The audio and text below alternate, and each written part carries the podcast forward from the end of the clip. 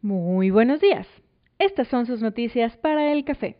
Escúchenos y será la persona mejor informada del día. El café de hoy ya viene electrizado. El juzgado primero de Distrito de Competencia Económica y Telecomunicaciones ya giró la suspensión para dejar temporalmente sin efecto la decisión del gobierno mexicano en torno al sector energético, tanto por omisiones en la decisión de la CENACE como por la detención de las nuevas pruebas de plantas de energía limpia, lo que podría sentar un precedente para otras empresas de renovables que luchan contra la misma medida. Por su parte, la titular de energía, Rocío Nale, aseguró que no tiene conocimiento de que serán afectados 44 proyectos eólicos y fotovoltaicos por la nueva política de confiabilidad del sistema eléctrico y detalló que hay 21 contratos para parques de las subastas que serán respetados. ¡Qué detalle! Además de que se revisará caso por caso el otorgamiento de autorización para nuevos proyectos. Mm. La caída en el PIB turístico por sí solo podría reflejarse en una reducción de 3.7 puntos del PIB nacional en 2002, además de que la recaudación del gobierno será menor en 101.5 mil millones de pesos por menores ingresos de ISR, IVA y derechos de no residentes.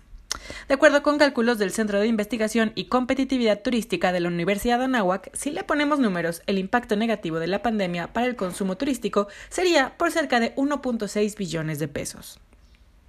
El grupo Radiorama es el primer agente económico en la industria de la radio mexicana con 183 estaciones de AM y FM que controla directa o indirectamente a través de sus filiales y el propio corporativo, de acuerdo con un estudio del Instituto Federal de Telecomunicaciones. Bastante más lejecitos le siguen los grupos ASIR con 56 señales, Radio Centro con 49 frecuencias, Multimedios con 44 señales, Radio Fórmula con 39 estaciones, MBS Comunicaciones con 35, Grupo Televisa con 17 y el N Con sus nueve estaciones. Mm, un pastel entre ocho. ¡Qué cosas! El café maquiato le pone números a la voluntad. Angela Merkel y Emmanuel Macron se pusieron al frente de la reconstrucción europea con la propuesta de crear un fondo de 500 mil millones de euros destinado a las regiones y sectores más afectados por la pandemia de coronavirus e insistieron en estar dispuestos a hacer el esfuerzo colosal que requiere superar la situación. Eso sí, la letra chiquita aclara que el acuerdo deberá someterse a la aprobación del resto de los socios comunitarios. Si todo sale bien, que esperamos, el fondo se complementaría con los distintos esfuerzos nacionales, las medidas decretadas por el Eurogrupo y deberá ser reembolsado, abrimos comillas, no por los beneficiarios, sino por el conjunto de Estados miembros. Suerte. En Estados Unidos ya hay una empresa que dice tener una vacuna experimental contra la COVID, ensayada en humanos que ha mostrado ser segura y bien tolerada en general. Y ya hay autorización para un ensayo en fase 2 con 600 voluntarios sanos para afinar la dosis. Si todo va bien, en julio iniciaría un ensayo con miles de personas para demostrar la seguridad y la eficacia. No jueguen con nuestros sentimientos, porfis. En lo que son peras o manzanas, Mr. T salió con el happening de que él está tomando hidroxicloroquina, un fármaco contra la malaria y el lupus sobre el que las autoridades sanitarias advierten que puede ser peligroso. Pero bueno, hablamos del líder que dijo que quizá era buena idea considerar tomar Lysol como medida preventiva. Y la madre naturaleza no descansa y está por empezar su época más atareada, ciclones y huracanes. Por lo pronto, India y Bangladesh se están preparando para un superciclón, es decir, la tormenta más fuerte que se haya registrado en Bahía de Bengala, que tocará la Tierra en menos de 36 horas. El ciclón se ha intensificado con vientos consistentes de 270 km por hora. Hasta 300.000 personas están en peligro inmediato y se está planeando su evacuación con el aderezo de que los refugios y albergues van a tener que operar a la mitad de su capacidad porque distanciamiento social. Mami naturaleza, somos Meraki, ya no haremos travesuras, pero te juro que si aparece un ciclón con tiburones, esto ya empezará a ser ridículo. El café moca nos lleva hacia la nueva normalidad.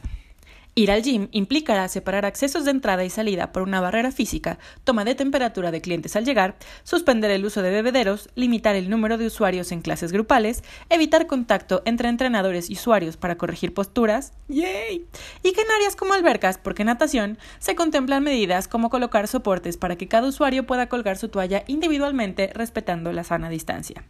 Lo vemos como un reto importante, sin embargo no suena tan mal.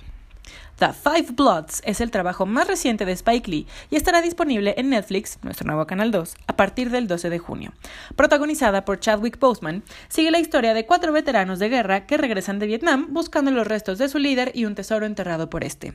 Es el primer largometraje de Lee desde Black Landman de 2018, que si usted no ha visto, Meraki recomienda, el cual fue nominado para un total de seis Oscars, incluida Mejor Película.